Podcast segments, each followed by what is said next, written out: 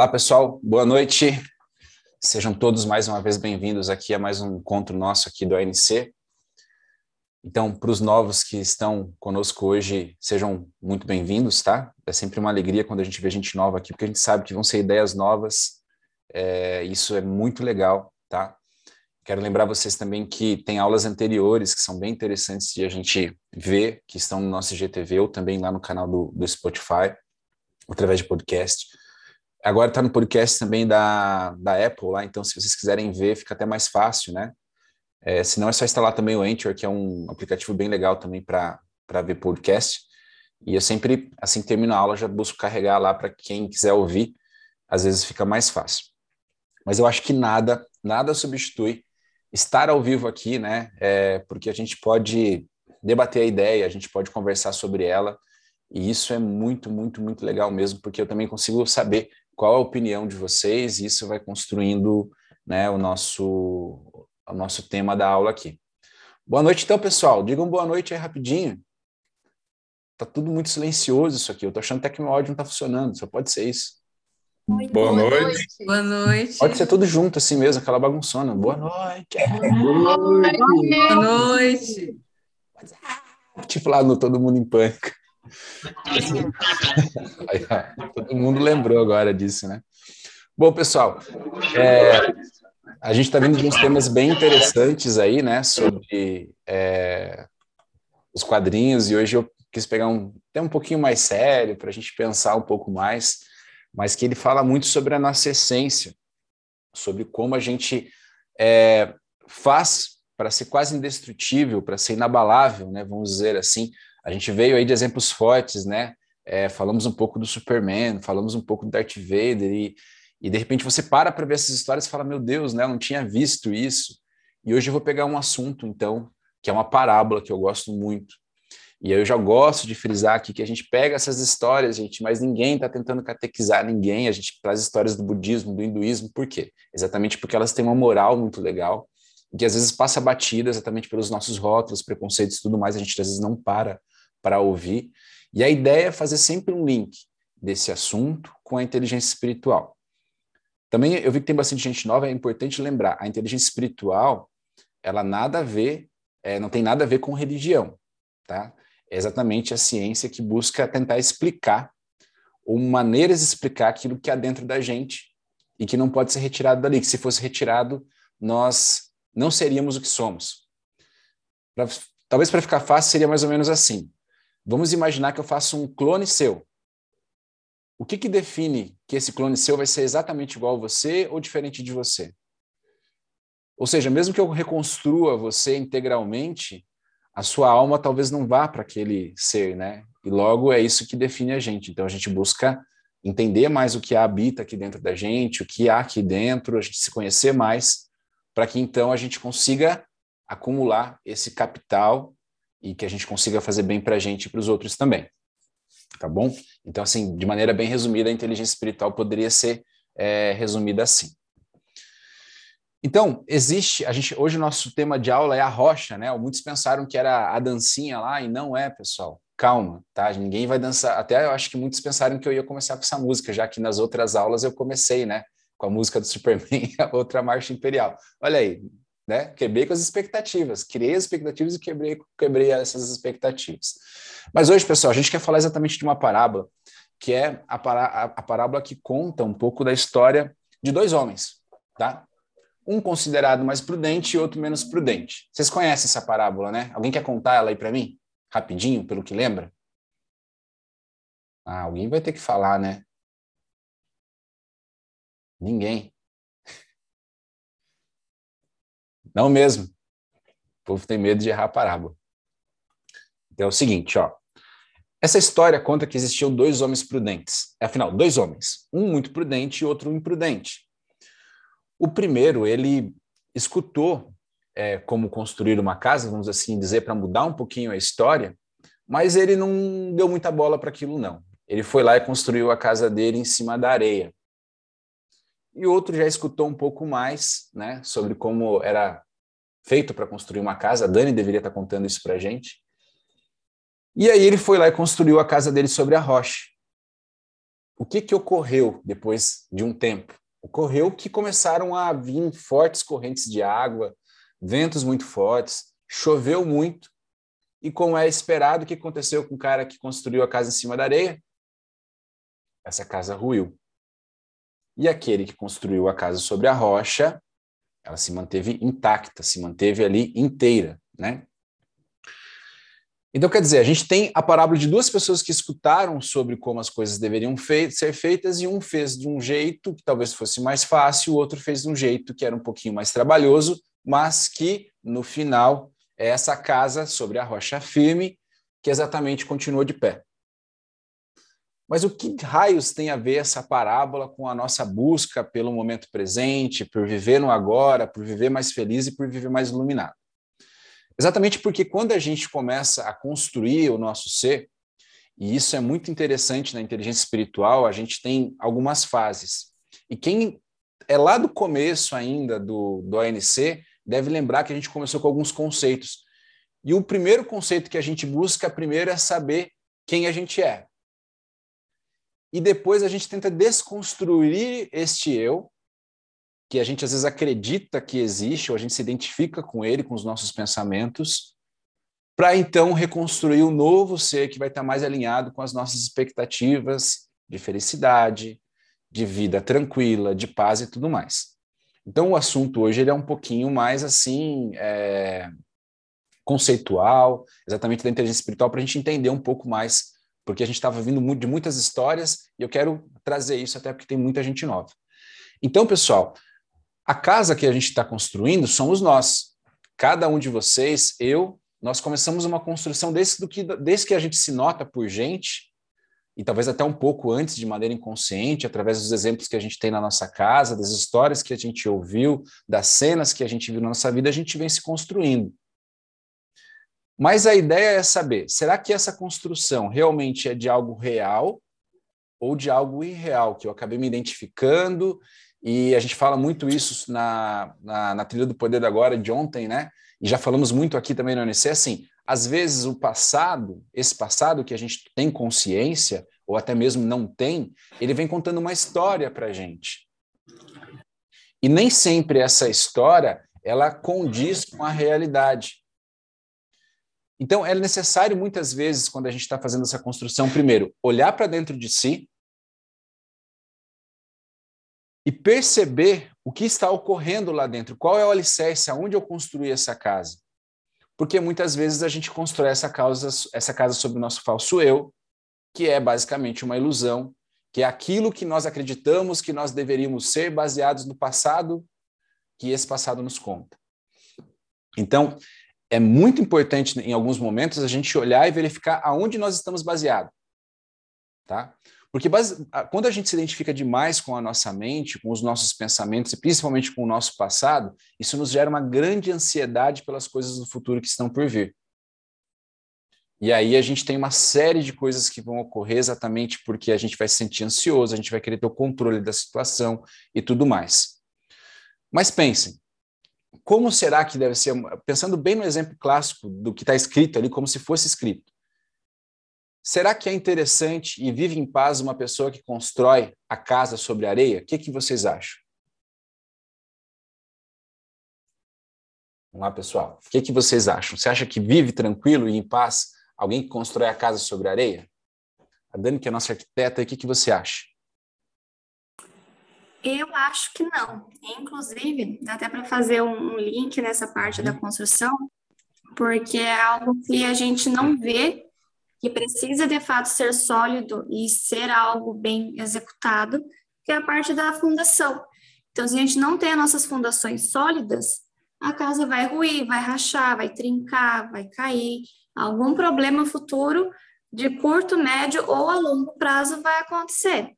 E fazendo uma conexão agora com a nossa realidade, com a nossa vida, é, talvez é, essas nossas bases, essas nossas fundações, é algo que está lá no nosso inconsciente, que a gente não se lembra, que a gente não recorda, uma memória, uma lembrança, que hoje a gente está guardado isso muito interno, a gente não vê no nosso dia a dia, porque é uma fundação, está lá no nosso mais íntimo, e conforme vai passando, vai vindo algumas trincas, alguns, é, algumas rachaduras, algumas coisas que vai mudando a nossa estrutura e a gente às vezes nem sabe de onde que veio isso. Exato, a gente só consegue ver o sintoma, que é a parede caindo, rachando, trincando, e a gente fica pensando, será que é Deus que está fazendo isso? É o terremoto? O que, que é, né? E quando, na verdade, é porque lá do início a gente talvez não teve é, esse cuidado de olhar qual é o, fundo, né, o alicerce, o fundamento que a gente está lançando algo. E também, assim, a gente nem sempre foi consciente. Talvez até a gente esteja num nível de consciência agora. Mas é importante que a cada vez que você consiga ganhar um pouquinho mais de consciência, você olhe para dentro de si. Olhar para dentro. Porque a gente tem que lembrar que tudo está aqui dentro. Né? A iluminação simplesmente é você identificar o que tem aqui dentro de melhor e de pior, trabalhar isso e deixar com que isso flua, flua para fora. Nada mais é do que, do que isso. A gente às vezes teoriza muito que a gente vai ver gnomos, unicórnios, fadas, vamos para Nárnia. Não, nós vamos continuar aqui, mas nós vamos saber o que está acontecendo à nossa volta. Nós falamos muito na trilha do poder do agora ontem, né? Eu acho ela fantástica exatamente por isso, porque você passa a estar ali. Então, o seu passado, de certa maneira, ele, ele, é, ele é bom, porque você estava de verdade lá, então não tem nada que te assuste de lá. Tudo que ocorreu, você registrou.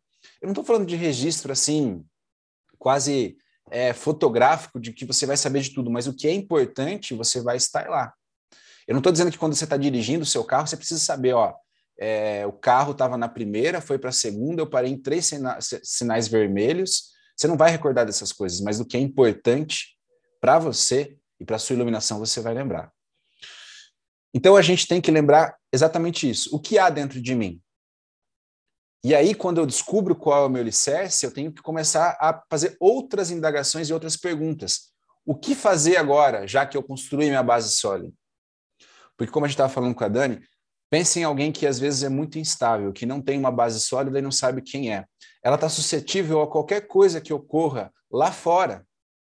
Vocês entenderam?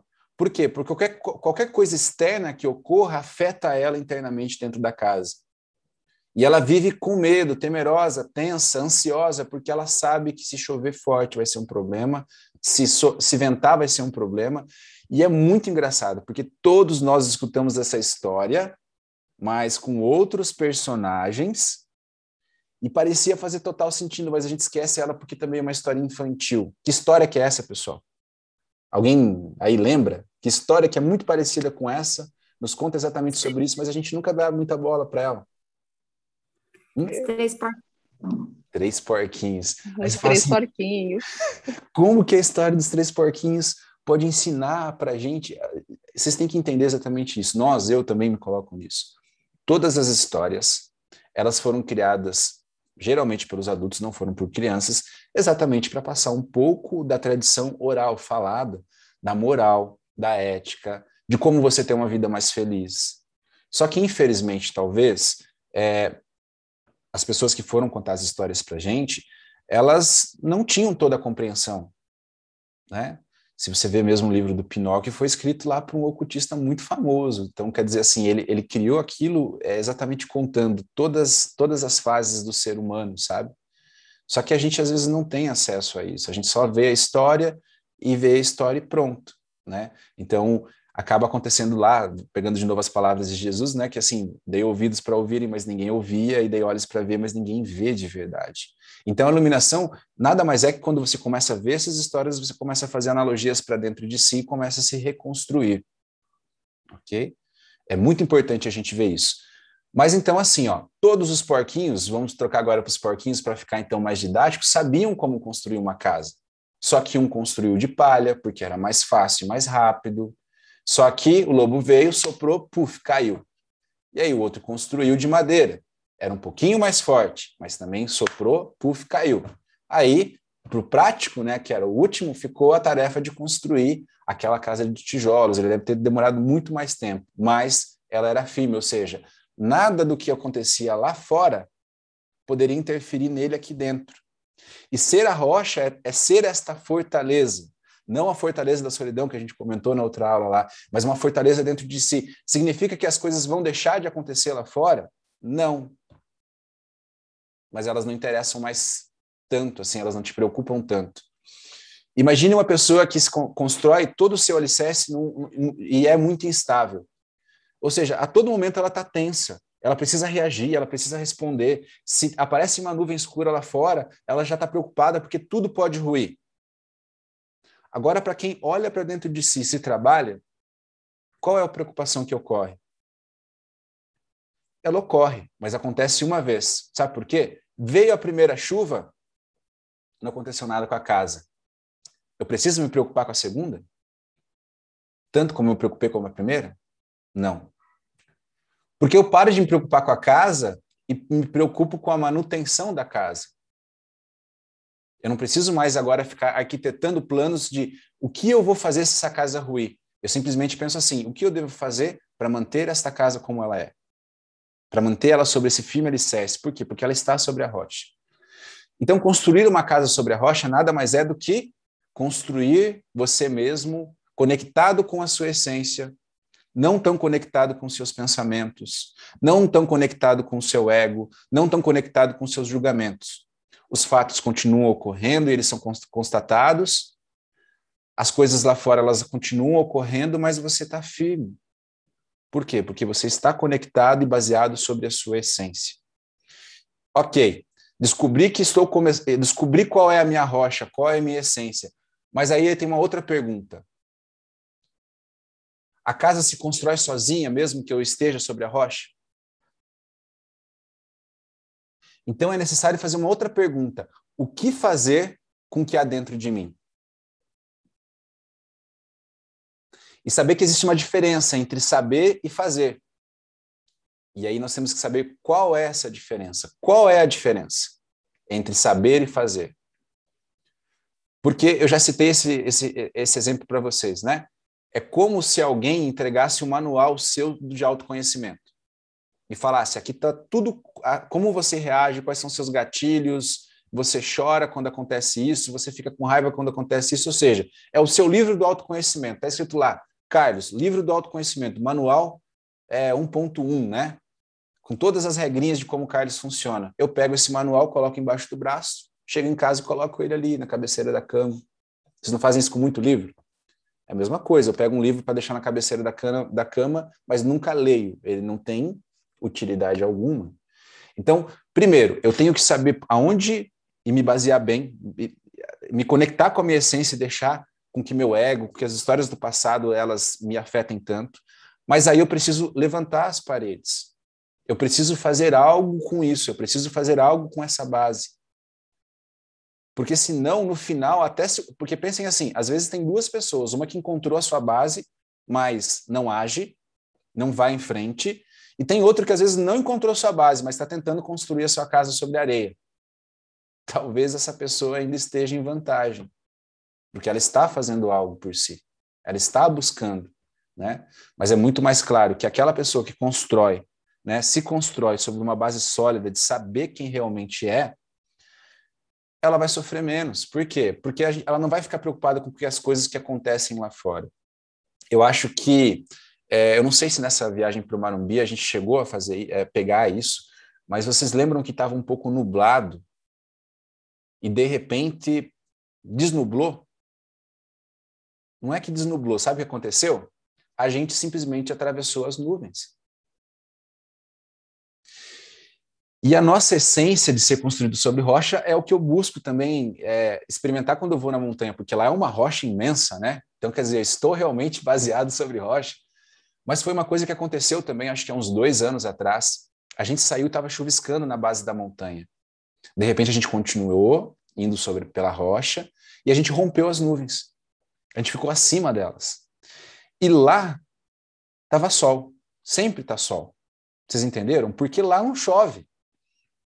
Quanto mais alto eu vou, quanto mais alto eu escalo, quanto mais alto eu chego, mais as coisas terrenas que me incomodariam ficam aqui embaixo. Então a gente precisa buscar maneiras de se conectar com a nossa essência, construir a casa sobre essa rocha, para que a gente viva mais isso. Quem olhava às vezes o tempo lá da, da cidade de Curitiba ia dizer assim: está chovendo, não dá para subir, ninguém vai ter uma vista boa de lá. Mas aquelas pessoas que acreditaram, subiram e romperam as nuvens estão tendo um sol que ninguém teve aqui embaixo. Só que elas só conseguiram isso através da, da atitude de subir a montanha, de ir né, caminhando sobre a rocha. Então aí demonstra que quanto mais você está conectado com a sua missão, com a sua essência, com aquilo que você definiu para ti, você vai ter uma visão melhor, vai ter uma vista melhor e as coisas vão ser melhores na sua vida. Demanda esforço, não demanda? O pessoal que subiu a montanha sabe. Se a gente fazer, vamos dizer assim, 12 quilômetros em 14 horas, é tarefa, né? Mas a gente tem que começar a entender quando a gente está bem baseado, tem essa tranquilidade, porque não sobra tempo para pensar em coisas elevadas. Quando você está construído com a sua casa, com o seu eu, identificado com uma ideia que realmente não existe, o que ocorre é que você não tem tempo para pensar em coisas elevadas. Sempre está pensando na próxima tempestade, na próxima chuva enquanto quem está bem construído, conectado com si mesmo, entende o seu funcionamento, ele está lá dentro da casa, tranquilo. E aí ele tem tempo para pensar coisas maiores, mais felizes, né? Então é isso que a gente tem que buscar. A gente tem que entender que com a felicidade, com a paz, com a sabedoria, sempre vai ser igual. Nunca ela está lá fora. Ela sempre está aqui dentro. Só que se toda hora eu estou preocupado com que essa minha imagem ela sofra, ela se abale, eu não consigo me conectar com o que está lá dentro, porque eu não tenho paz. E aí é como se o inferno se instaurasse na Terra, não é? Aí eu começo a duvidar de mim mesmo, eu começo a me sabotar. Eu sempre acho que a minha felicidade está na mão de outra pessoa, que a sabedoria está nos livros. Tem gente que talvez nunca nem pegou um livro na vida, mas consegue se conhecer tão bem que é dono de uma sabedoria que talvez poucos teriam, né? Então a gente precisa entender isso, que nunca está fora. Quando a gente cava um poço para conseguir água, a gente cava para fora ou para dentro da terra? Para dentro, né, gente? A gente não tenta cavar um, um, um poço para cima, a gente cava ele para dentro, ou seja, porque a gente já tem noção e ciência que a água está lá no fundo. E que às vezes eu vou acertar um veinho de água, mas o lençol, quando eu acertar mesmo, no poço não falta mais nada. E por isso que Jesus também utilizava várias outras é, parábolas à ideia do poço, né? Dai-me água. Por quê? Porque ele está conectado com a essência, ele poderia dar água para quem ele quisesse. Vocês, quando se conectarem com a essência de vocês, nós, quando nos conectarmos, a gente vai, vai ter para. A, a, a, água no deserto, que é o recurso mais importante, ela já nos, não nos preocupa, a ponto de a gente poder dar água para quem a gente quiser. Vocês entenderam? A gente não está mais defendendo o nosso ego, a gente não está mais defendendo a nossa existência, a gente já ultrapassou isso. Por quê? Porque a gente já não sofre mais tanto como outras pessoas que necessitam e têm sede a todo momento.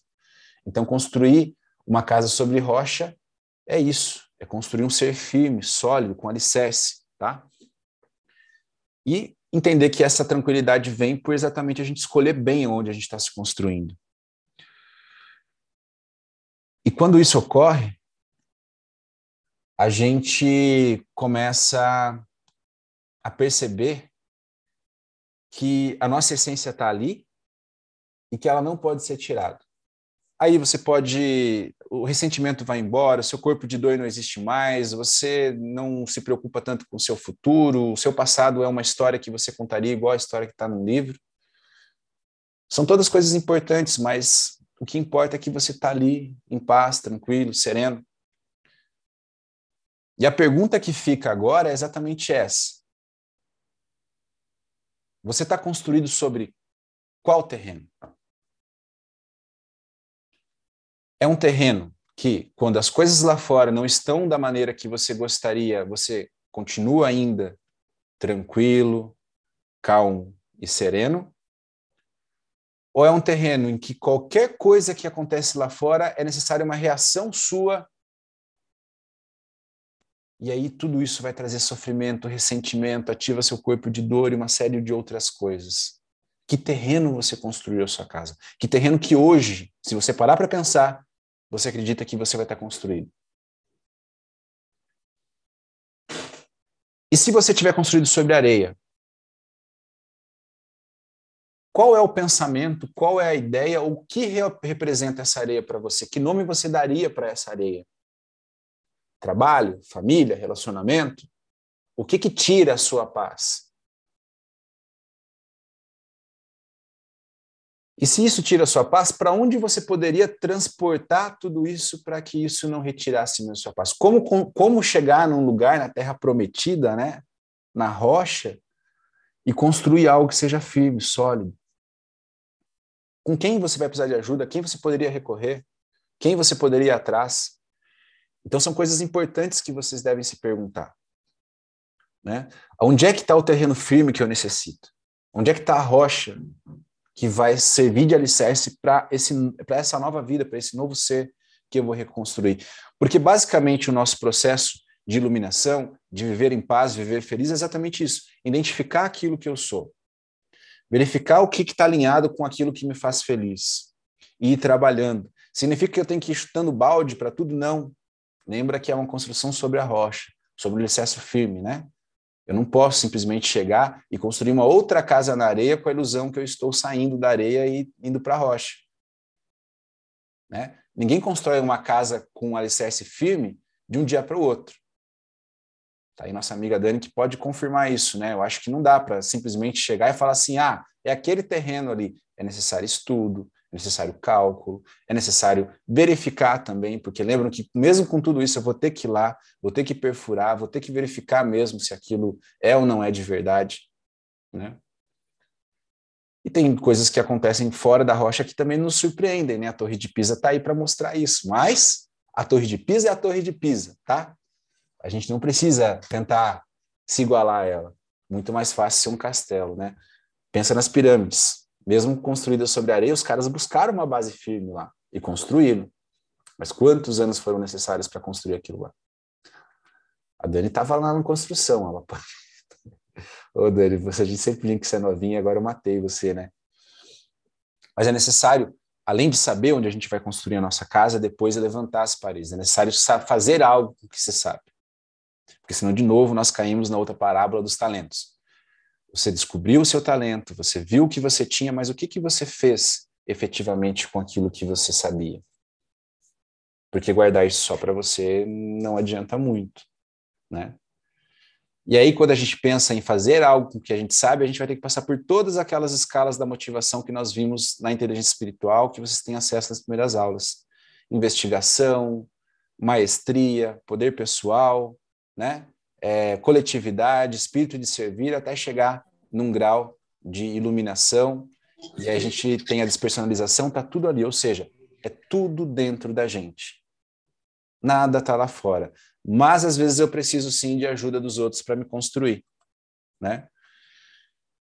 Então a gente tem que entender que quando a gente está construído sobre uma base sólida, a gente para de contar com o milagre e com a sorte. Nada é por acaso tudo é feito conforme a atenção que a gente deu naquela construção e no final o projeto vai ser exatamente ou muito mais próximo daquilo que nós imaginávamos. E a vida com ansiedade, com depressão e tudo mais, é quando existe um desalinhamento, um desalinhamento muito grande sobre essas coisas, né? Eu gostaria de ser feliz desse modo e eu, minha vida é desse. E às vezes eu não percebo, mas eu tenho uma vida feliz, mas eu queria que ela fosse daquele jeito, do projeto que eu coloquei. E, de novo, eu imagino que num projeto longo, grandioso, é necessário muitas e muitas alterações e adaptações. Então, nem sempre o que eu coloquei na planta inicial dessa casa vai ser 100% no final, mas talvez seja 98, 99. E aí, se eu não estou consciente, né, eu, quem deve ter construído já deve ter é, passado por isso. Você, mesmo entregando para um, um arquiteto muito bom, para um engenheiro muito bom, se você não ficar ali em cima, no final o cara vai falar assim: ah, você devia ter reclamado antes, eu fiz do jeito que eu achava que ia ficar bom. Ou seja, demonstra de novo que é melhor ter uma estratégia do que fazer parte da estratégia de alguém. Porque depois que a casa estiver pronta, eu vou espernear, aí vou reclamar, mas assim, é um outro processo de construção. Às vezes eu tenho que demolir tudo aquilo lá para me reconstruir de novo. Mas se for necessário, façam isso, né? Então, esse alicerce da rocha, de realmente se tornar quase assim indestrutível como uma rocha, é saber onde nós estamos alicerçados. E nós, né, que estamos aqui falando sobre esse assunto, temos que lembrar que nós temos que também falar disso para os outros. E nós servimos também de alicerce para muita coisa. Porque, por exemplo, eu tenho o Miguel. O Miguel não tem consciência para pensar no alicerce dele ainda. Então, quem que deve ajudá-lo em se alicerçar bem? Com princípios, valores, com ética? Sou eu. Tá? Então, às vezes, a gente vai necessitar da ajuda do outro porque a gente não está desperto. E assim como acontece com uma criança, a gente às vezes não está totalmente desperto. Então, não tem nenhum problema em você chegar e pedir ajuda para alguém que você acredita que pode né, te ajudar. Afinal, eu não conseguiria construir uma casa sozinho. E olha como é que é engraçado, né? Eu fiz faculdade de ciência da computação, fiz faculdade depois, é, pós especialização em inteligência espiritual e tal, mas se for para me construir uma casa, eu não consigo. Eu preciso da ajuda do outro. E se for para construir muito bem, eu não preciso só do pedreiro, eu preciso de um arquiteto, eu preciso de um engenheiro, eu preciso de várias outras pessoas. Né? Então a gente não consegue se construir também, talvez, sozinho. Mas a nossa essência, somente a gente vai conseguir saber. Porque não adianta eu querer fazer um sobrado e de repente alguém me oferecer um apartamento. Não é o que eu quero. Eu sei o que eu quero, eu sei como as coisas devem ser lá dentro. Essa pessoa está ali para me auxiliar, não para fazer por mim. E isso no mundo de hoje está bem complicado, porque as pessoas querem que você faça tudo por ela e querem que no final o resultado saia como estava na cabeça dela sem que ela tenha dito nada. Isso acontece com todos nós em alguma esfera. Então é necessário saber quem somos e aonde estamos baseados. E com isso a gente provavelmente vai ter uma vida muito mais feliz, né? E qual é a essência de vocês? E se vocês já sabem o que vocês estão fazendo com essa essência para que construa essa casa forte e firme. Eu quero ouvir um pouco de vocês, porque vocês estão muito quietos, né? Então, por favor. Dom, essa, essa parte final que você falou, e principalmente do Miguel, me chamou a atenção com o que a Dani tinha falado ali. Ela disse, né, que às vezes você constrói sobre a areia e o seu inconsciente ali traz algumas coisas que acabam provocando rachaduras na parede e tudo mais. Eu acho que o que acontece muito é que conforme você vai crescendo, a sociedade, a cultura onde a gente está inserido, te impõe um conjunto de objetivos que você deve cumprir do ponto de vista profissional, do ponto de vista familiar. E se você não tem esse olhar para dentro, o que acontece é que você não escolhe muito bem a fundação e você simplesmente vai atrás desses objetivos, independentemente da circunstância para atingi-los. E quando você relaxa, né, quando você talvez atinja ali o mínimo que você imaginava dos seus objetivos, essas rachaduras aparecem, se a base não foi sólida. E eu tinha ficado aqui matutando na hora que ela falou sobre isso. E você trouxe daí essa parte do Miguel, né? De fato, quando a gente está crescendo, e a gente tem ali 18, 20, 25 anos, a gente talvez não tenha maturidade para olhar dentro de si. E aí que a gente precisa do apoio das nossas referências, né? Nossa família, nossos pais, ou a pessoa que é aquela referência, aquela pessoa que que, que, que, que tem semelhantes valores e, e virtudes com o que você preza, é, é, nessa pessoa que talvez você tenha que se fiar para descobrir qual é a base adequada para você construir, para você atingir aqueles objetivos, sobre qual base você vai construir o seu castelo para chegar até o topo que você imagina, né? Então, é, é esse processo assim de construção é que parece que, que é importante ter esse olhar para dentro e se você não tem ainda maturidade para ter esse olhar para dentro, ter alguém que te forneça, né, essa, essa informação, esse, essa informação. E aí a gente entende qual é a responsabilidade de sermos pais, né?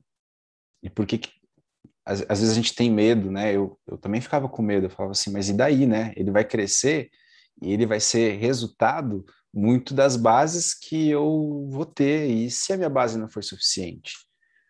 Então, muito da minha busca espiritual foi além cresceu ainda mais quando o Miguel é, deixou de ser um projeto e ele começou a ser concebido, né? Quando eu descobri assim, olha, Miguel vai vir para o mundo e tal, né? E aí eu percebi, meu Deus, cara, o que, que eu vou fazer, né?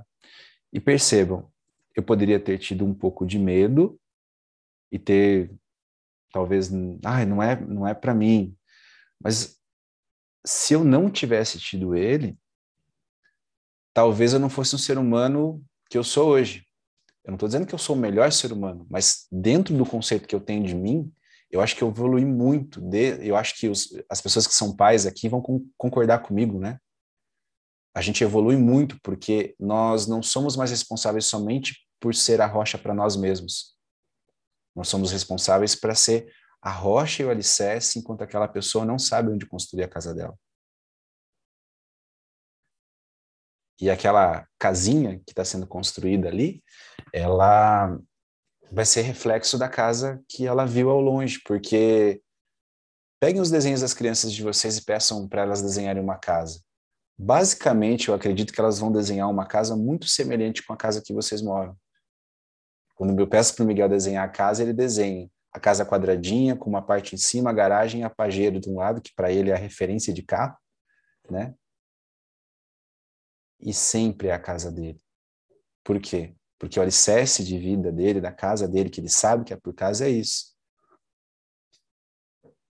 E hoje ele esqueceu a garrafinha de água, né? Eu tinha deixado em cima da mesa porque eu deixo ele tomar essa responsabilidade. Ó, tá aqui, guarda na sua bolsa. E a professora falou assim: seu pai é desorganizadinho, né? Ele esqueceu a garrafa. Ele falou: não, o meu pai é muito bom.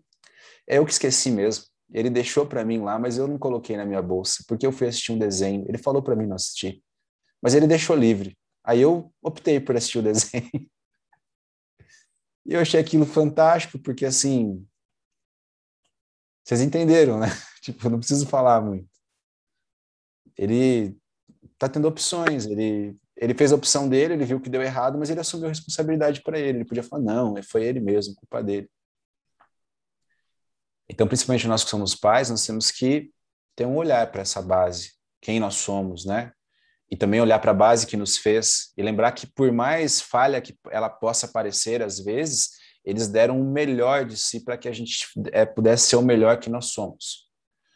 E talvez a grande assim explicação para o nosso sentido da vida é exatamente esse, sabe? Cada vez a gente vai evoluindo mais. Lembram que antes era o mais forte que vencia tudo, né? Afinal, o que mais se adaptava. Aí foi o mais forte. Lembra? Todos os reis eram guerreiros e tudo mais. De repente, os reis passaram a ser intelectuais inteligentes. E de repente, os reis, além de serem inteligentes, tiveram que ser amorosos, tiveram que ter empatia pelo povo que eles governavam. A gente está nesse processo, né? E cada vez mais a gente veio para uma fase de força, de intelecto, agora a gente está numa fase de espírito. Vai viver melhor e bem aquele que se adapta mais e entende mais de si mesmo. Podem ver que cada vez cresce mais. A gente fez lives muito fantásticas, a última com o Tiago, em que a gente tem exatamente essa preocupação, né? Antes a nossa preocupação essencial era o que nós iríamos comer. Hoje a nossa preocupação é essencial como eu deixo de comer e volto a ter o corpo que eu teria quando eu não tinha o que comer. Olha que loucura que a gente vive. Antes nós vivíamos e nós não nos preocupávamos com o tempo, porque o tempo não era importante. Mas o que nós vivíamos durante esse tempo era importante, era a nossa base e a nossa essência. Hoje, se eu, eu tenho que ter um tempo, às vezes, para ficar com meu filho, e eu tenho que definir que nesse tempo eu não vou utilizar o celular. Se eu falar isso, talvez, para um homem de 100 anos atrás, ele fala, cara, que loucura, né, que vocês criaram. Volta. Mas, ao mesmo tempo, é essa tecnologia que nos permite estar aqui nesse encontro. Então, o problema não está na tecnologia, mas na maneira com que nós alicerçamos todos os nossos atos até chegar até aí. Né? Mas eu estou falando demais, falem vocês.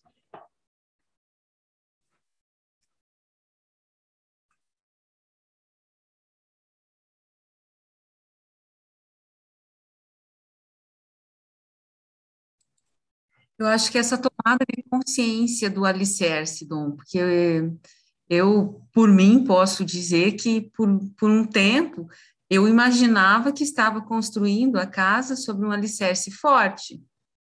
É, e tem aqui essa base da, da, da, criação, dos valores, mas às vezes você, eu pensava que estava tudo certo. E não, não estava tudo certo. É a minha ignorância que achava que estava tudo certo.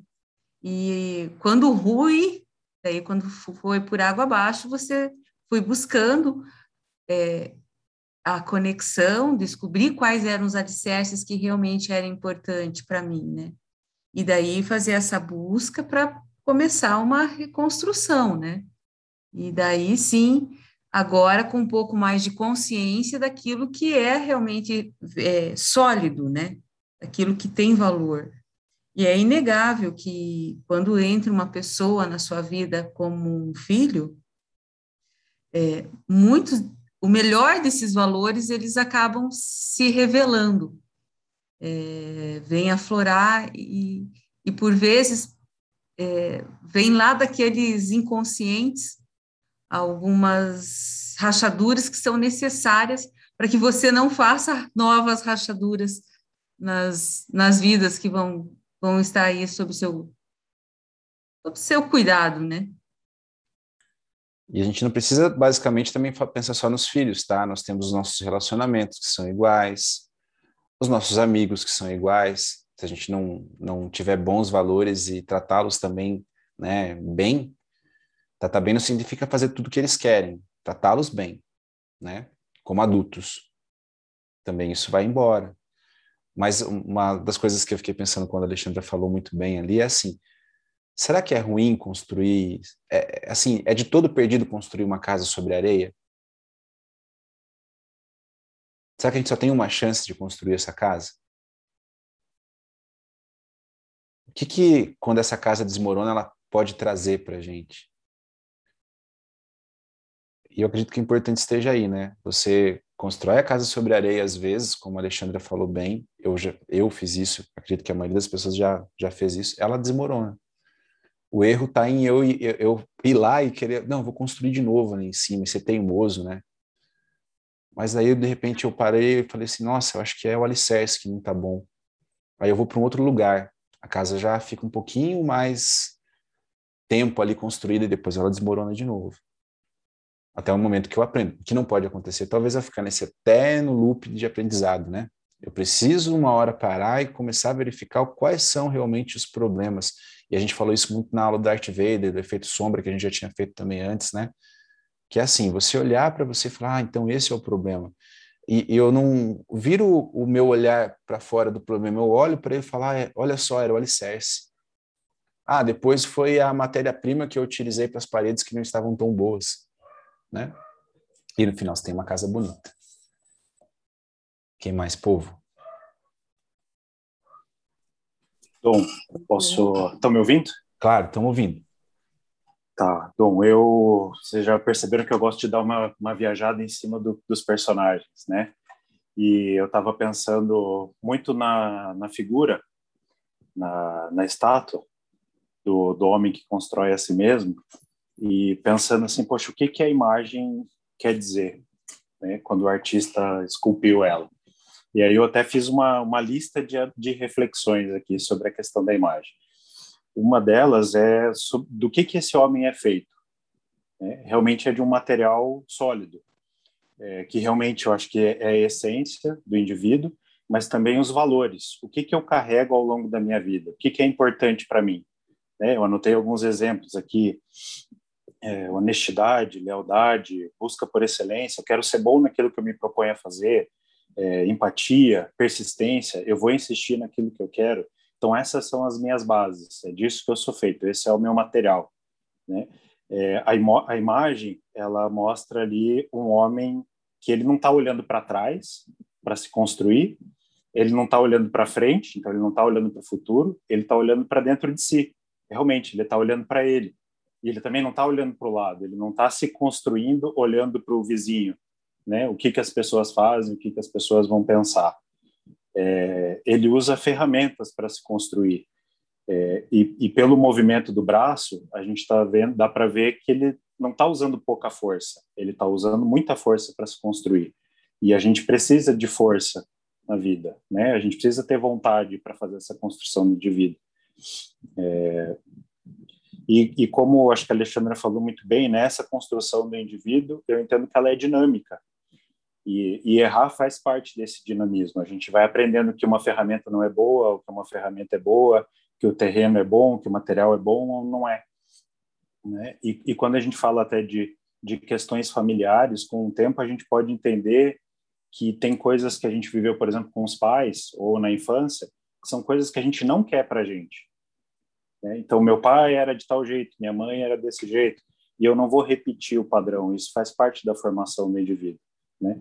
E, e como, falando mais um pouquinho ali só da, da questão da imagem, da estátua, ele se constrói sozinho. Então, concordo que a gente precisa, às vezes, da ajuda das outras pessoas, a gente precisa disso também, mas a responsabilidade da construção de si é de cada um. Né? Então, se a gente não quiser construir, se a gente não quiser melhorar, não adianta as pessoas ao redor, seja o médico, seja o psicólogo, seja a esposa, seja o pai ou a mãe, se, se o indivíduo não assumir a responsabilidade pelas mudanças, nada funciona. Até uma premissa da terapia, né, Tiago, que a pessoa queira é, ser ajudada, né, que ela queira é, sair daquela situação para uma situação talvez melhor, ou que pelo menos ela julga ser melhor, porque senão realmente é inefetivo, né? Você pode é. internar pessoas lá contra a vontade dela, não vai surtir resultado nenhum, né? É, a crítica é fundamental para o desenvolvimento da, da melhora. Né? Essa é a grande dificuldade, por exemplo, de tratar a dependência química. A maioria das pessoas é trazida pela família, ela não quer mudar ainda. Exato, a família né? quer que mude. É isso e mesmo. aí interna e a medicação e é o tratamento mais caro e, e tudo e nada funciona. Por quê? Uhum. Porque ainda não teve o desenvolvimento da crítica. E, e, uma coisa que eu acho que é legal da imagem também, e o Tiago abordou é, de forma brilhante, mas uma coisa que me chama atenção é que ele não se preocupa com as lascas que caem dele. Sabe? E é uma espécie assim de renúncia, tipo assim, ó, isso aqui não me serve. É, é o que a gente está falando todo mundo aqui, né? Se não me serve, não precisa fazer parte de mim. O Tiago trouxe, a Alexandra trouxe, a Dani, a Lia. É, eu até tenho um cuidado muito grande com o Miguel aqui. Eu vivo uma vida muito feliz hoje com a Ana, eu, eu sou muito contente de viver da maneira que eu vivo com ela. Mas uma coisa que eu tento trazer para o Miguel é que não precisa ser desta forma. Que eu não preciso conhecer alguém, talvez sofrer, daí aprender para depois ter um relacionamento bom. Porque para ele o referencial dele de família talvez seja esse, entendeu? Porque ele vê isso. Às vezes eu pego ele pelo rostinho dele e falo, Miguel, entenda uma coisa. Escolha bem. Lembre que você está que vai ter fases que você não vai se preocupar com isso, mas um dia você vai escolher a pessoa com quem você vai passar a sua vida, vai ser a mãe dos seus filhos. E eu digo para ele, uma das coisas que eu sei que eu poderia ter feito e seria melhor para você é ter o seu pai e a sua mãe sempre juntos. Então vocês que são juntos, estão juntos, eu vejo, por exemplo, ali o Leandro ontem na trilha, a Mariana com a família dela, junto com a América, com os filhos, isso é uma benção fantástica. Já pararam para pensar nisso? Por quê? As pessoas que eles mais amam estão ali juntas com eles, dando apoio, dando carinho, dando amor. Então vocês assim têm já o meu eterno e profundo respeito por isso. Só por isso já teriam todo o meu respeito, toda a minha admiração.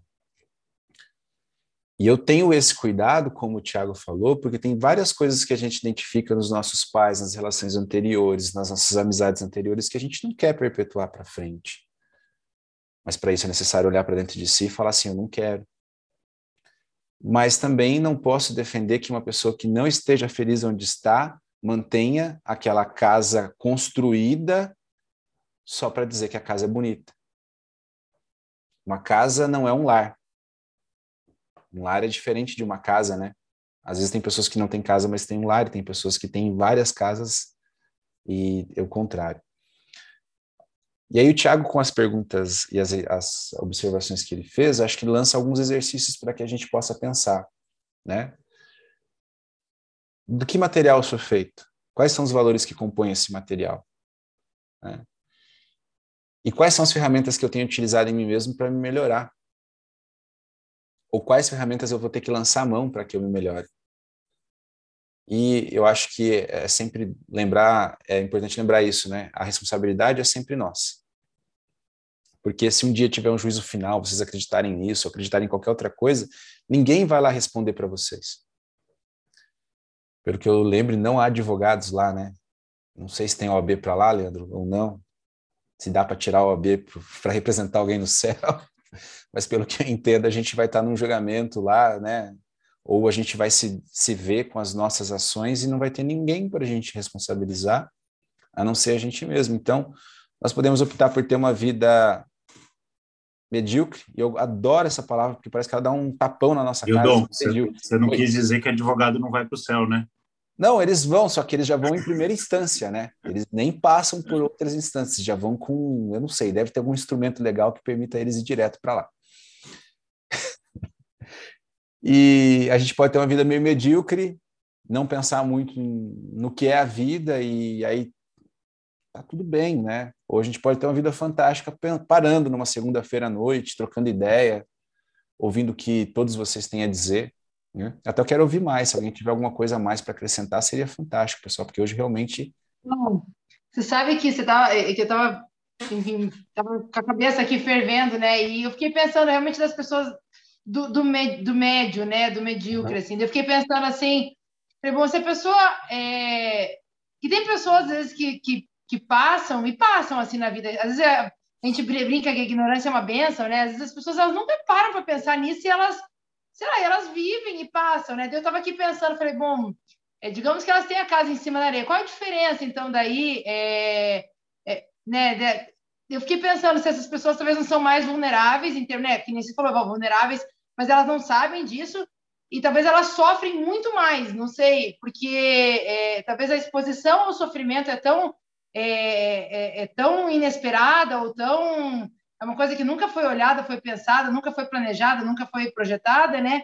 Fiquei pensando se, se seria isso, talvez, porque me parece, às vezes, que você olha para. É, a minha cabeça não para, assim, ela fica o tempo todo maquinando isso, e, e sempre foi assim, sempre será, sei lá, sempre será. E, e daí eu fiquei pensando, tipo, que olha, elas parecem felizes muitas vezes, né? Que elas têm uma vida assim, que elas, eu falo, nossa, a gente está aqui pensando nisso, quebrando a cabeça e meio incomodada, e a pessoa, tipo, ela tá aqui, sei lá, é uma vida que ela é todo dia igual, do mesmo jeito, né? Que, uma vida medíocre, né? E que o medíocre é o, é, é médio, né? Não necessariamente que é ruim, mas é, é, é médio, né? É... E daí, e daí eu acho, não sei se, se isso, se tem alguém para contribuir ou não, mas eu fiquei pensando que talvez, por exemplo, quando essa, essa pessoa é exposta a uma morte, a uma separação, assim, que ela não esperava, a, a um, sei lá, no meu trabalho mudou alguma coisa, fui demitido, que talvez isso cabe buracos, assim, que talvez você entre em, so, em estados de sofrimento, talvez muito grandes, assim, coisas que talvez a gente, talvez que está aqui hoje, numa segunda-feira, conversando sobre, talvez começando a, a né, a olhar para a nossa lapidação, é, que talvez essas pessoas, né, que a, que a gente talvez tenha, sofra, não é que não vai sofrer, né, mas eu acho que é um sofrimento diferente. Eu, eu não sei, eu me sinto que, que, que é um sofrimento diferente. Talvez um sofrimento consciente, um sofrimento que passa né? Às vezes até pelo luto, né? Eu vejo assim, talvez você passe pelas fases do luto e você passe por elas, porque eu vejo que tem gente que talvez estaciona no meio do caminho, não sai nunca mais, porque talvez nunca para para olhar para ele e falar, oi, tudo bom, né? É, eu tenho que encarar isso, e talvez tenha que olhar para mim, para dentro, para tudo. Eu não sei, fiquei pensando se é isso e agradeço aí a contribuição, se vocês puderem me, me esclarecer, assim, me, me ajudar. Eu acho que é um pouco assim, ó me, me digam se eu estou errado quando a gente começou a falar da construção da casa e eu falei da casa firme. Vocês provavelmente pensaram numa casa feia construída sobre areia, uma casa bem assim mal acabada. Eu, é uma coisa que eu imagino. E quando eu falei da casa firme sobre a rocha, vocês já pensaram numa casa suntuosa, um castelo, algo assim grandioso. Foi mais ou menos isso, pessoal? Dá um joinha assim, se foi ou não, só para um joinha ou assim. Não? Tá, vamos fazer aqui. Ah, aí. Talvez assim a grande maioria ainda. Porque a gente sempre costuma basear as nossas ideias sobre o ter e não sobre o ser. Tem pessoas que moram em castelos e são infelizes, correto? Se a gente for pensar, talvez seja a grande maioria. Só que se eu for para uma vilazinha de pescadores lá na Polinésia Francesa, alguém que nunca nem viu a internet, não sabe o que é o WhatsApp, não, não, não sabe o que é um iPhone, não, não sabe o que é um Android S21, sei lá o quê. E ela está feliz. Eu olho para ela e parece que ela está construindo a casa dela sobre uma areia, né? Que qualquer coisa pode destruir com ela. Mas ela está vivendo, né? A vida real. Ela não, não precisa de coisas para definir se ela é feliz ou não. E a gente, como vocês falaram, a gente está num terreno em que coisas são importantes, né? Elas definem um pouco de quem a gente é, nos auxiliam no nosso trabalho, também são ferramentas. Só que se você pensar, a gente corre, corre na vida atrás dessas coisas. E geralmente quem tem mais coisas é que sobra mais tempo para pensar na vida e ser infeliz. Já pararam para pensar nisso? Porque às vezes aquela mulher que não tem o esposo em casa, mas ela tem lá os seus três filhos, ou até o contrário, um, um senhor está lá com três filhos para cuidar, não tem a mãe, ele nem tem tempo para parar para refletir tudo isso, mas ele está refletindo em que aquela família seja feliz. E ele vai dar o melhor de si. Né? Ele vai passar por muitas intempéries, mas essa intempérie não, às vezes, atrapalha tanto a vida dele como alguém que tem muito, uma casa muito bonita, mas toda hora está preocupado com a imagem da casa e não com a casa em si. É isso que eu falei, né? Um, uma casa não é um lar. Um lar não representa as paredes de uma casa, ela é muito mais abrangente. Quais são os outros pontos de vista, pessoal? O que, que vocês podem contribuir a mais? E podem repetir, podem falar de novo. Eu gostaria de emendar ali com o que a Julia uhum. disse. É, eu sempre vi, outro dia até conversando contigo, Dom, eu falei sobre uma frase que a gente está no nosso subconsciente, que a gente ouviu mais de mil vezes. Café bom é café preto. E todo mundo acha que o café preto é realmente bom, quando na verdade é uma forma de marketing de vender para você o que sobrou da exportação, que é o café defeituoso. E dentro da, da frase da, da ignorância é uma benção, né? que ela é complementada sempre com o que ela fala. A frase se complementa, é, ignorância é uma benção, é o paraíso dos trouxas, dos idiotas, porque é, eu acho que é mais uma frase de dominação igual café bom, café preto. Porque dentro daquele mundo, é, eu não estou comparando é, o pescador da Polinésia, eu estou comparando numa sociedade menor, onde geralmente o campo de dominação ele incide sobre as pessoas que menos conseguem se aprimorar e compreender as dificuldades da própria vida. E elas vão vivendo aquela vida achando que de fato eles merecem aquilo. É, de que de fato a vida é difícil mesmo, não é para todo mundo. Poucos têm esses grandes, essas grandes possibilidades de estudar, as grandes possibilidades de subir, as grandes os cargos de direção são poucos. Nós fazemos parte da massa. E acho que é uma frase linda, maravilhosa. A gente até fala, não, realmente, ignorância é uma benção. A gente pensa, em algum momento a gente vai falar que ignorância é uma benção quando a gente fala assim, ah, se eu não soubesse de tal patologia, eu ia ficar mais feliz, porque eu não ia sofrer antes de saber um diagnóstico médico. Mas aí isso faz parte da nossa ansiedade. Mas, de uma forma, a ignorância é uma benção, é uma grande dominação.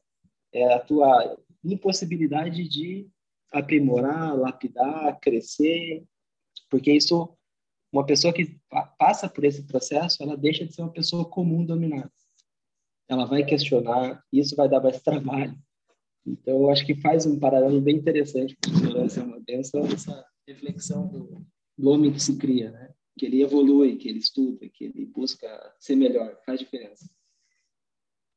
É, porque se a ignorância fosse uma benção, talvez o homem tivesse a estátua seria um bloco de pedra, né? Porque ele ignora a forma que ele tem, ele ignora tudo, ele seria um bloco de pedra. Talvez isso fosse bom, porque ele estaria integrado a toda a natureza lá fora e tal, mas a gente não tem como saber.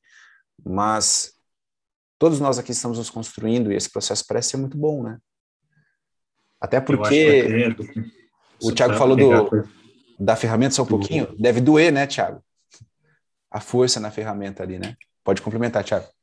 E, e, pegando a coisa da imagem da, da escultura ainda, Tom, ele está ele tá se construindo de cima para baixo, né? Uhum. Então, realmente, a ignorância não é uma benção, né? Ele tá, se ele constrói da cabeça para baixo, não sei se é uma, uma, uma, metáfora de mostrar que realmente ele começa, talvez, pela parte de cima, pelo campo do conhecimento, pelo campo das ideias, da espiritualidade, enfim, né?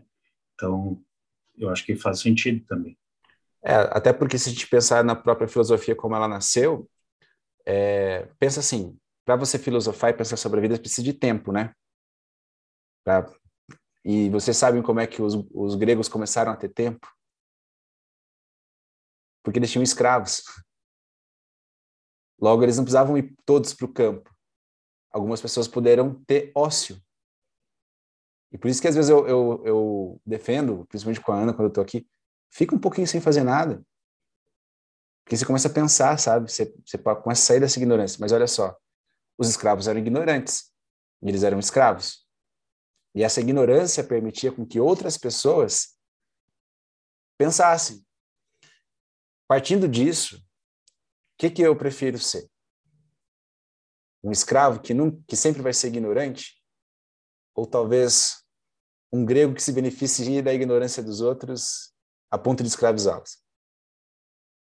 A filosofia, não estou dizendo que ela nasceu só por conta disso, mas isso eu vi na aula agora, né, no MBA que, que eu fiz, E está lá provado que boa parte da filosofia nasceu através desse ócio. O, o, o, homem ele não precisou produzir tanto, então ele pôde parar e pensar. Então isso é, é de fato um, bem interessante, né? Eu preciso de tempo, essa, eu, preciso essa... pensar, eu preciso parar e pensar. Pode falar, ali. Essa resposta seria um grande dilema, né? Assim, né? Seria muito difícil de responder dessa maneira. Mas sobre você ser uma pedra, ah, talvez você só uma pedra ignorante integrada na natureza. Mas o ser humano ele não é pedra, né? Ele tem uma capacidade, ele tem que desenvolver né, valores, virtudes e sabedoria para ele atingir o seu real potencial. E eu acho que quando a gente fala, talvez tem que fazer uma separação, né? A gente usou a ideia de escravo, assim como é, no sentido de dominado, né? No sentido de um grupo dominado. Mas isso não impede que a pessoa construa algo muito valoroso dentro de si, da mesma maneira como o pescador lá da Polinésia francesa. Então, assim, ele não, não se, o fato dele não ter acesso, por exemplo, à internet ou WhatsApp não significa que ele não possa ser um ser humano extremamente lapidado, sábio e, e dotado de, de, valores, né? E isso, isso que eu estou falando é bastante óbvio, mas é legal estabelecer isso no discurso até para que fique bastante claro, assim. Então, dentro do, da sociedade onde você está inserido, né, e do máximo que você pode atingir, ainda que escravo, ainda que escravo, você pode sim se lapidar desde que você opte por é, é, renunciar à ignorância. Então, acho que é esse o ponto. É que num sistema, a gente tem até uma frase que diz isso, né? Num sistema em que as pessoas querem que a gente seja ignorante, buscar o conhecimento já é uma grande revolução. Eu imagino que nem todos aqui nasceram numa família é, com muitas possibilidades, talvez, mas vocês é, o pai de vocês construíram vocês e vocês se construíram a ponto de talvez galgarem uma, uma condição melhor. E isso só se dá através do conhecimento que era até uma aula que a gente quer fazer no futuro, que é do Conde de Monte Cristo, uma história fantástica, em que demonstra que o conhecimento é tudo. Mesmo que tivesse se dado o dinheiro todo para ele e ele não tivesse a estratégia, o conhecimento, ele não ia ter conseguido arquitetar um plano, né, até de vingança, vamos dizer assim, tão grande. Mas essa vingança ela acaba no momento em que ele tá, tá aí daí agora, o que, que eu vou fazer, né?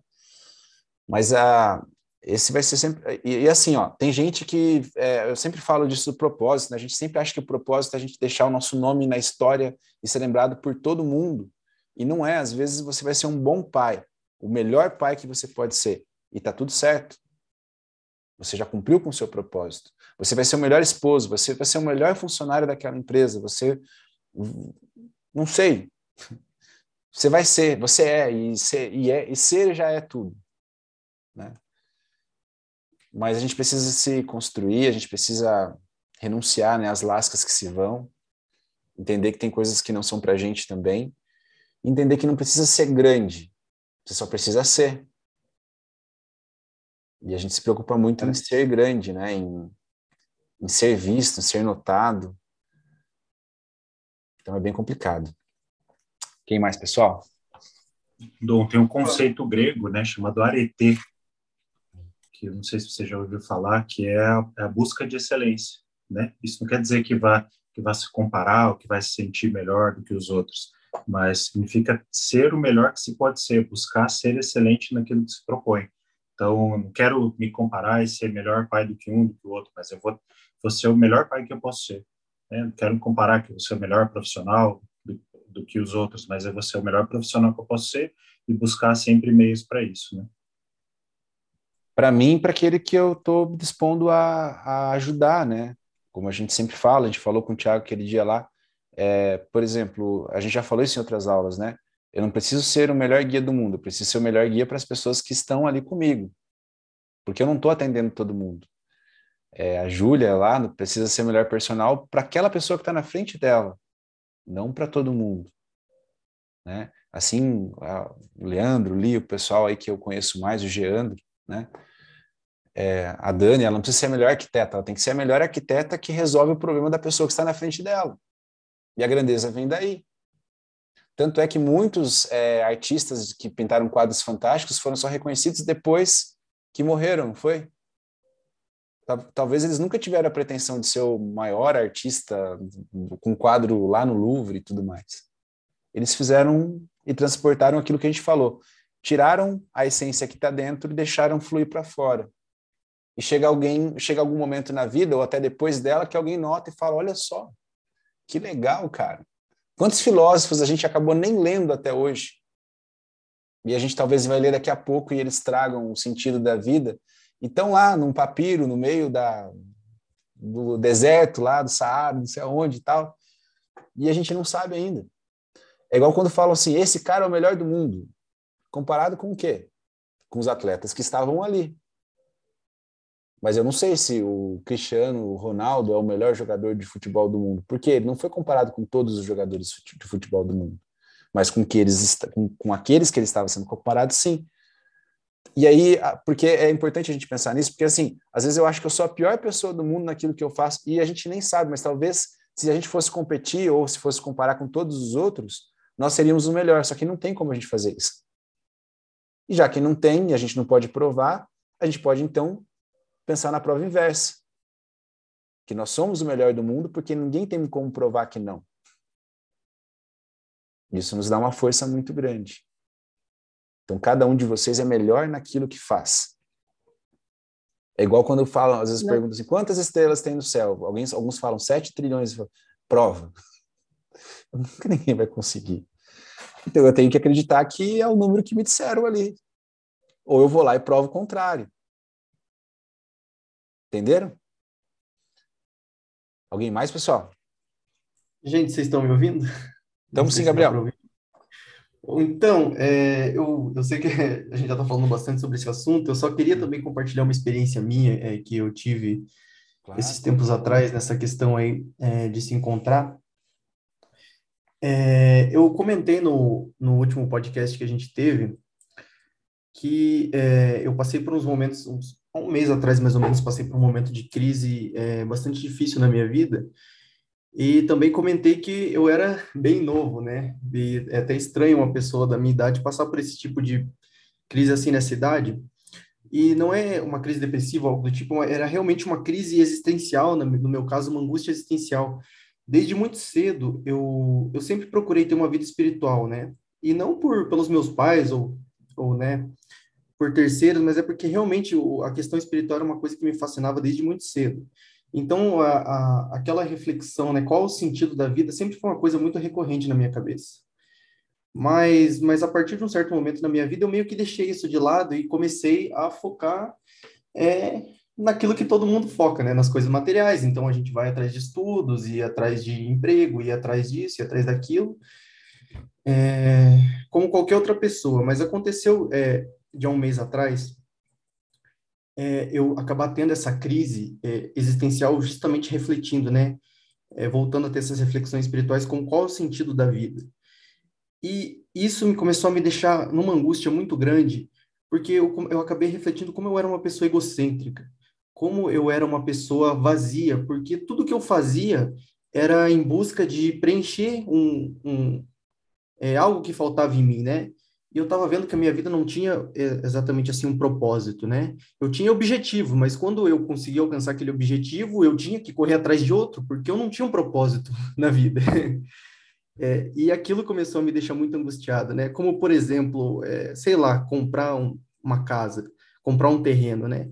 É muito egoísmo do ser humano, né? Um ser humano que vive aí no máximo 80 anos de idade, no máximo, é que não é nem um rodapé na, na história do universo, achar que é dono de, de algo, de um terreno, de um pedaço da Terra, né? E eu comecei a cair nessas reflexões, assim. E foi quando eu fui procurar ajuda para me curar na espiritualidade, né, cara? E eu acho que o que me tirou dessa crise é, foi é, tentar ser feliz, é, tentar entender o que era felicidade, por exemplo, para Jesus. Uhum. Né? E o que Jesus deixou é, para orientar a gente é, nessa questão. Cara, segundo Jesus, para você ser feliz, você tem que amar o próximo como você ama a ti mesmo. E foi esse o propósito que eu coloquei na minha vida para é, para poder estar tá dando um sentido para ela. Porque eu parei de deixar de fazer as coisas é, movido ao ego, movido a me preencher do que os outros iam achar de mim, me preencher de coisas materiais, de fatores externos. Então, é, hoje eu sou uma pessoa que, tipo assim, eu vou trabalhar e eu tento ser o melhor no, no meu serviço, porque eu imagino que aquilo, é, o meu esforço ali vai estar sendo bom para a vida de alguém. É, eu tento viver o máximo possível, tipo assim, eu tento fazer uma pessoa ser mais feliz e mais alegre do que ela seria se eu não tivesse ali. E eu acho que isso é um, eu inseri isso como propósito na minha vida e os meus objetivos agora giram em torno disso. Entendeu? Então tudo que eu vou fazer eu tento fazer com a maior excelência do mundo, mas pelo próximo. Porque eu acho que eu entendi que talvez para mim esse seria um, o maior propósito da vida, né? Mas, enfim, eu acho que cada um tem que se achar naquilo, né, que melhor corresponde para si próprio. Eu não sei se ficou muito confuso, se deu para entender. Não, deu para entender sim, Gabriel. É, uhum. E eu acho legal quando pessoas mais novas do que a média que está aqui, no, né, é, pensam nisso antes. Porque quando você chegar nesse nível que nós estamos aqui de idade, nos 27 anos, é, você vai estar tá já passos à frente, eu espero, da gente, sabe? E você tá é, e é isso. É, você entendeu o que talvez nós devemos também entender e trabalhar muito, que é assim: o, o propósito não é ter as coisas, é ser. E como consequência de ser, eu tenho. Mas basicamente a gente tem pensado que eu tenho as coisas e como consequência eu sou. Ontem ficou claro, Isso. durante a trilha do poder agora, quando eu falei, eu, eu não sei até se não foi para o Gabriel ou para alguém, eu perguntei. Falei, ó, você vai se apresentar para o outro, mas você não pode dizer. Eu falei, se apresenta. Aí o rapaz falou, eu sou tal, tal, tal, tal assim, e eu falo. Aí que tá, você não pode poder falar o que você faz, quem você é. Pronto. Acabou a história. para mim mesmo, aquilo lá me quebrou. Foi, foi você, né, Gabriel? Eu tava, tava lembrando, lembrar se era, se, era, se era você. E aí eu lembro que você começou a se apresentar, eu faço isso, deu, não, o que você faz não não interessa. Eu quero saber quem você é, quem que você é. Eu lembro que você Eita. Né? É, quando a gente vai tentar se descrever como pessoa é um pouco mais difícil. Mais difícil por quê? Porque a gente nunca para para pensar. E é muito mais fácil a gente se descrever sobre o que nós fazemos e temos. Do Pequeno Príncipe, vocês devem lembrar que ele fala isso, né? Que os adultos eles precisam de números para entender as coisas. Se você fala assim, como que é? Eu tenho um amigo que eu gosto muito. Ah, quantos anos ele tem? Qual é a altura dele? Quanto ele pesa? Quantos dedos ele tem? Quanto você acha que ele ganha? Se você falar simplesmente assim, ah, é uma pessoa muito respeitável que eu conheci, não identifica a pessoa. Né? Eu preciso saber o tamanho, a altura, quanto ela tem de peso, quanto que ela ganha. Quer dizer, a gente vai, infelizmente, ao crescer, perdendo isso. E se eu perguntar para o Miguel, é, como que é o, qual que é o seu melhor amigo? Ele falou assim, ah, o Benjamin, como, como que ele é? Ah, ele é muito legal. Eu gosto dele, ele brinca muito comigo, olha só. Ele não vai falar assim, ah, ele é o cara que lá na aula do alfabetizando é, é responde todas as letras. Ele é muito bom, ele respondeu hoje, para você ter uma ideia, de 23 perguntas, ele respondeu 20 de maneira assertiva. E ele já tem de crédito na cantina da escola, por conta disso, direito a cinco ou seis pastéis. Parece ridículo falando assim, mas é assim que a gente se apresenta para os outros. Viu, Dom? Só acrescentando ali, Gabriel falou, realmente é, bem, é muito legal, muito legal ouvir tua fala, Gabriel. E, e, você sabe que você falou, né, que, que Jesus falava mais ao outro como a ti mesmo, né? E outro dia eu estava falando com uma amiga minha e, e ela falou assim, é, mas a gente acaba esquecendo muitas vezes também que como a ti mesmo também talvez precede até o amar ao outro, né? Porque ela falou assim, a gente dá o amor pro outro que transborda do nosso copo, porque o copo tem que estar tá cheio, vazando para fora. Então o teu copo e, e, eu digo até por experiência própria, assim, que muitas vezes se, se a gente tem esse propósito, né, de doação, de, de, tentar ajudar o outro, de tentar fazer pelo outro, sem que a gente faça por nós mesmos. Então é muito legal tudo que a gente passa aqui, tudo que você traz, não acaba girando nisso, né? É, a Mari fala bastante disso também, todo mundo né, traz essa ideia de que desse de encher o nosso copinho, né? E de, de lapidar a nossa, nossa pedrinha, e, e porque só a hora que a gente está cheio e transborda, a gente pode é, dar para o outro também. A gente teve uma aula que chamava Primeiros Socorros, a galera lembra aí? Qual a primeira regra de uma emergência? Hã? Chama o Leandro. Oi, oi, fala de novo, Lia, que cortou o teu áudio. Grito Leandro. A minha primeira regra. Ah, é, o teu era o grito Não, Leandro. Brincadeira, brincadeira, pessoal, brincadeira, brincadeira. Mas quando você chega numa cena de um acidente, Vocês lembram qual, qual é a primeira coisa que eu faço? A Lia pode responder que ela sabe.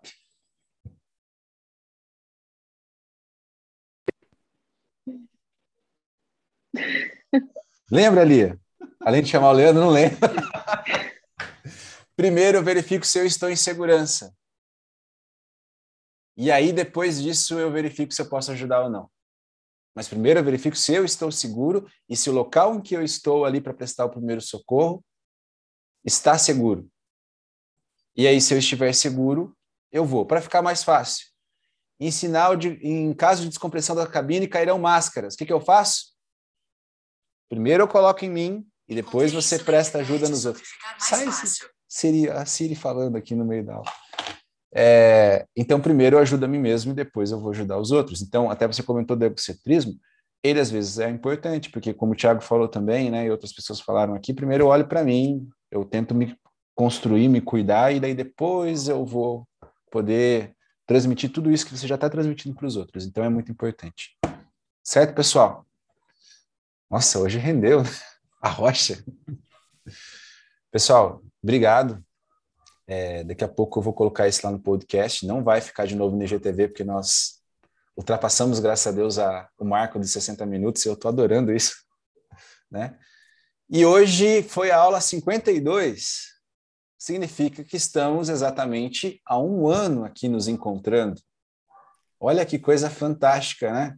Eu nunca imaginei que naquele dia que eu falei assim, vamos fazer um grupo para comentar sobre um pouco de interesse espiritual, que não vai ser ah, o Novo Capital, porque o livro que eu estava lendo era exatamente, novamente, o Capital Espiritual, da Dana Zohar.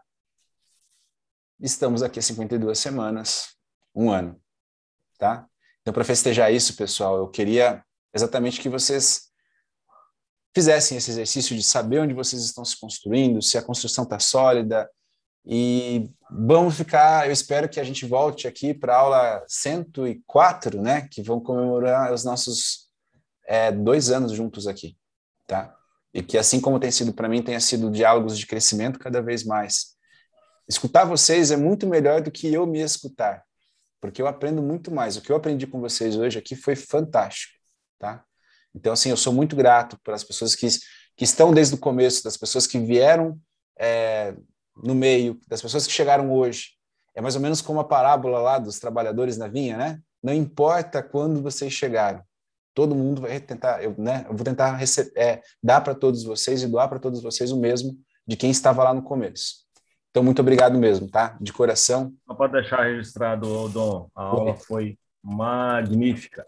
Parabéns a você, parabéns a todos. A galera que ajudou, né? Foi muito legal. Show, gente só ouvindo e estou é, admirado. Foi magnífica a aula de hoje. Parabéns. Fechamos Todos inspirados. Aniversário. Obrigado. Bom, eu acho que em nome de todo mundo a gente agradece. Eu já liderei grupos online, assim, e existe uma. Você renuncia tempo com a sua família, com o Miguel, para estar aqui com a gente. A gente pode um dia não, não vir porque a gente tem um compromisso, você não né, esporadicamente, né, e, e eu não estou desde o começo, mas eu sei que em nome de todo mundo aqui, a gente agradece você pelo seu tempo, por transbordar o seu copo cheio para a gente aí, e aí poder ajudar a gente nesse processo também. Eu, são, nossa, tem sido muito, uma experiência muito legal poder encontrar em outras pessoas, né, com quem a gente possa conversar sobre isso. Às vezes a gente se sente meio solitário nesse processo, né, que é um processo que, apesar de ser um processo meu, às vezes compartilhar, como você falou, né, compartilhar com o outro é muito legal. Então, hum. até os seus insights, o insight de todo mundo que traz aqui, cabe em cada um da gente de certo, né, de certo modo, mas você liderar isso aí realmente, é eu sei que é uma, é uma abdicação aí de, de tempo, né, do, do de seu tempo, então, de forma gratuita, enfim, você está aqui com a gente, então, acho que em nome de todo mundo eu agradeço você de, nossa, sincero coração aí, pelo, pelo seu tempo, obrigado, né, por toda a experiência e pela tua vida que você compartilha com a gente. Pela dedicação, né? É isso aí. O fato é dessa dedicação que já já temos uma aula de inteligência espiritual do motel. Eu não sei qual é a aula, vocês buscarem ali, me lembrou disso ontem, tá? Porque eu estava num curso e eu me hospedei no motel ah, e dei aula do motel. Só não dei da aula, da, eu devia ter dado lá da hidromassagem. Mas não, respeitei os valores e as condutas, né? Obrigado, gente. Obrigado mesmo. Obrigada, Tom. Grande abraço para todos. Tá? Boa noite para vocês. Até mais. Até a aula 104.